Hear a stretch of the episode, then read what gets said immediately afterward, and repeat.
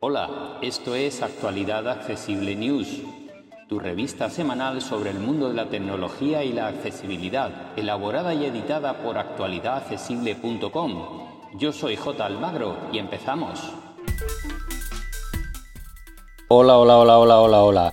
Aquí estamos, hoy día 3 de noviembre, cada vez más cerca del Black Friday, de la Navidad, de los Reyes o Papá Noel o a quien cada uno le toque. Y mm, preparando la cartera, ¿eh? porque estamos todos ya, en fin. Pero bueno, vamos con otra semanita en la que mm, Apple ha vuelto a marcar la pauta con su mm, presentación Scary Fast, que fue eh, de madrugada para España y mañana temprano para Estados Unidos y otros países. Así que el martes nos desayunamos, al menos aquí en España, con los nuevos procesadores M3, M3 Pro y M3 Max de portátiles y ordenadores Apple. Y esta mm, ha sido la gran, la gran novedad de la semana.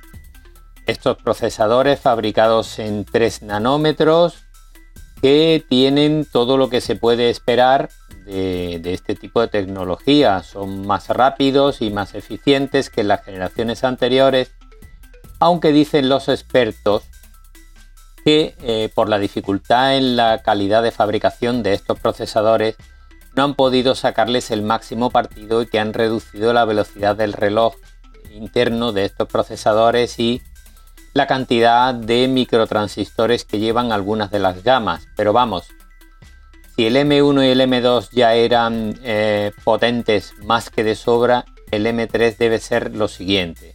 Mejoran en eficiencia, en velocidad, en todo. Veremos las primeras pruebas de equipos la próxima semana porque ya se ponen a la venta, de hecho ya se pueden reservar y eh, seguramente romperán todos los récords habidos y por haber de potencia, de velocidad, de procesamiento gráfico, de duración de batería, como no, de precio.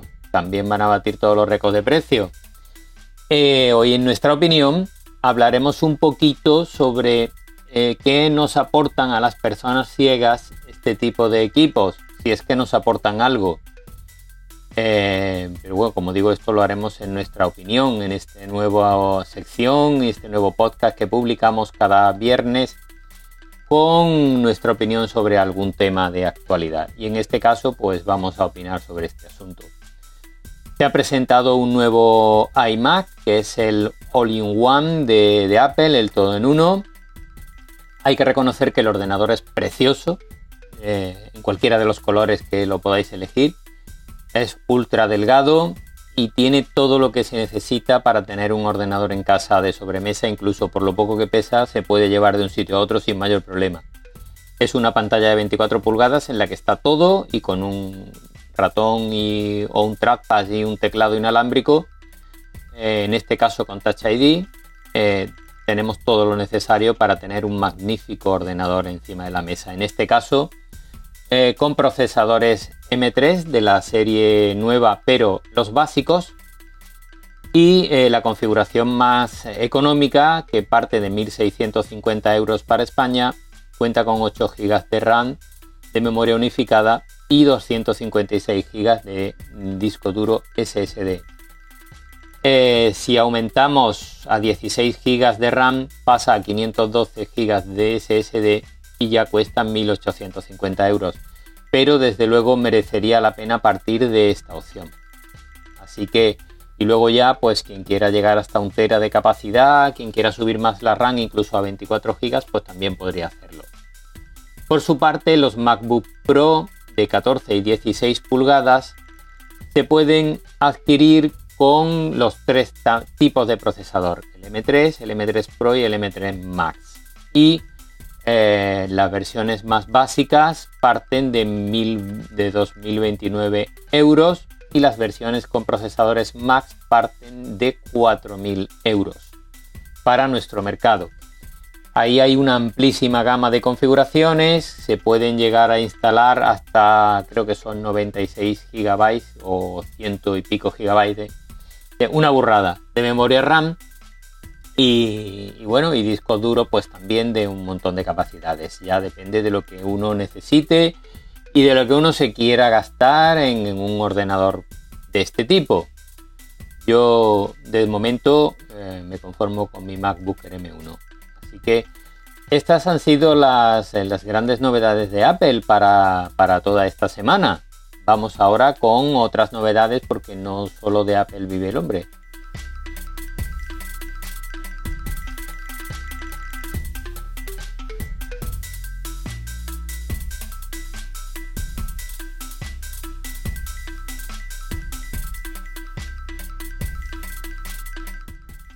Xiaomi también ha presentado sus 14 y 14 Pro. Eh, son de momento dos terminales de la gama 14, luego llegarán otras versiones como el 14 Lite o el 14 Ultra, pero de momento han llegado el 14 y el 14 Pro. Se ponen a la venta en China, pero suelen llegar a todos los mercados, así que lo primero que llama la atención de esta gama nueva sus precios al cambio de unos 520 euros para el modelo 14 y unos 650 para el modelo Pro. Cuentan con el procesador de última generación, el nuevo de, Qualcomm, el Snapdragon 8 Gen 3, que puede equipar hasta 16 GB de RAM y eh, con capacidades internas de hasta un terabyte.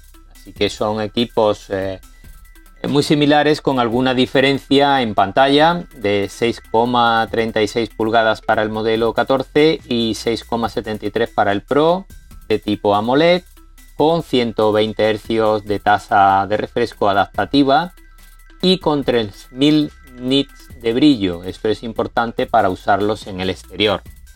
Vienen a la última en cuanto a conectividad, en cuanto a prestaciones, protección IP68 contra agua, etcétera, etcétera. O sea, terminales, como se puede uno imaginar, que vienen a la última en todo. Eh, Xiaomi siempre ofrece terminales Android muy equilibrados. Y eso sí, nuevo sistema operativo propietario, aunque está basado en Android, pero eh, se llama HyperOS. Veremos a ver eh, cómo anda accesibilidad cuando le podamos echar el guante.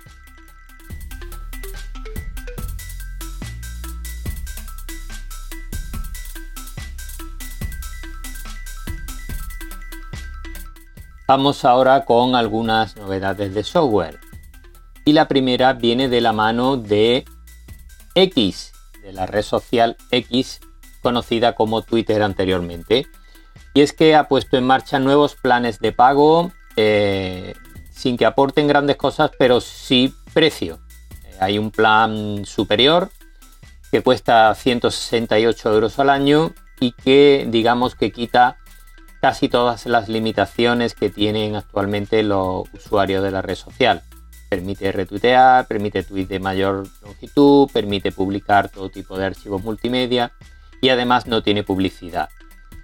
Hay el plan actual de 8 euros al mes, 88 euros al año, que sigue vigente y que eh, tiene publicidad y eh, incorpora la posibilidad de repostear y algunas cositas más. Y tiene check azul. Y luego hay un nuevo plan más económico de 3 euros al mes o 32 euros al año que no tiene el check azul de verificación, que tiene publicidad y que prácticamente permite lo que casi lo que permite la opción gratuita. Tiene alguna pequeña cosa como los tweets más largos o, poder dar a me gusta, creo que es, en fin. Tenéis un artículo completo donde veis todas las posibilidades en nuestra, en nuestra publicación en actualidadaccesible.com.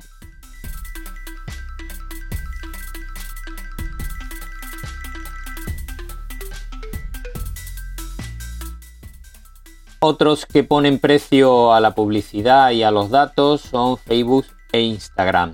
Para Europa ponen en marcha una tarifa de 9,99 euros al mes que permite eliminar la publicidad de nuestro timeline, tanto de Instagram como Facebook. Es eh, compatible para las dos plataformas. Y además eh, podemos optar por no compartir nuestros datos con ellos.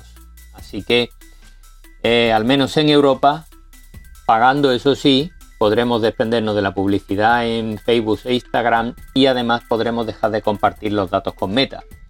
Eh, esto viene como consecuencia de las obligaciones que la Unión Europea ha impuesto eh, para este tipo de, plataformas. Eh, lo que os decíamos hace unos días cuando comentábamos sobre lo que nos quieren cobrar las redes sociales, al final todas quieren que pasemos por el aro y paguemos para usar servicios medianamente normales que hemos tenido gratis durante mucho tiempo. Yo personalmente optaría por cerrar todas las que me quieran cobrar. En fin, cada uno que haga lo que pueda.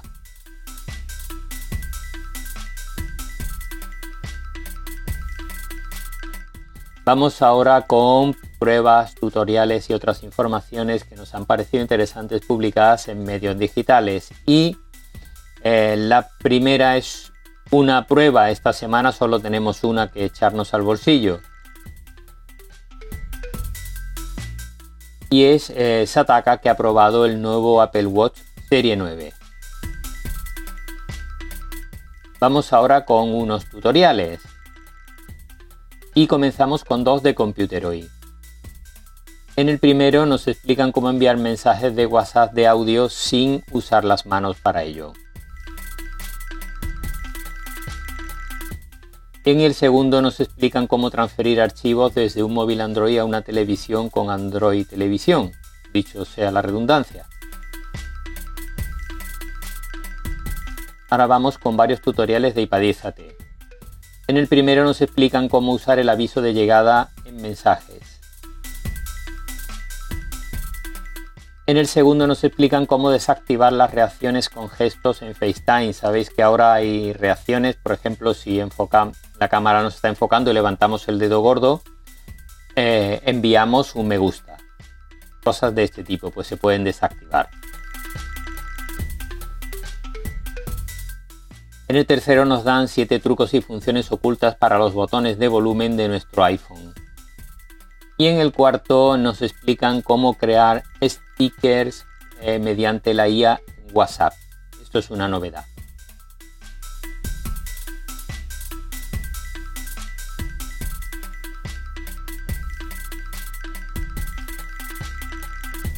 Vamos ahora con otros temas y comenzamos con Sataka que nos deja una lista con 7 móviles que cuentan con NFC. En GenBeta nos dejan una lista con 35 comandos para el CMD de Windows.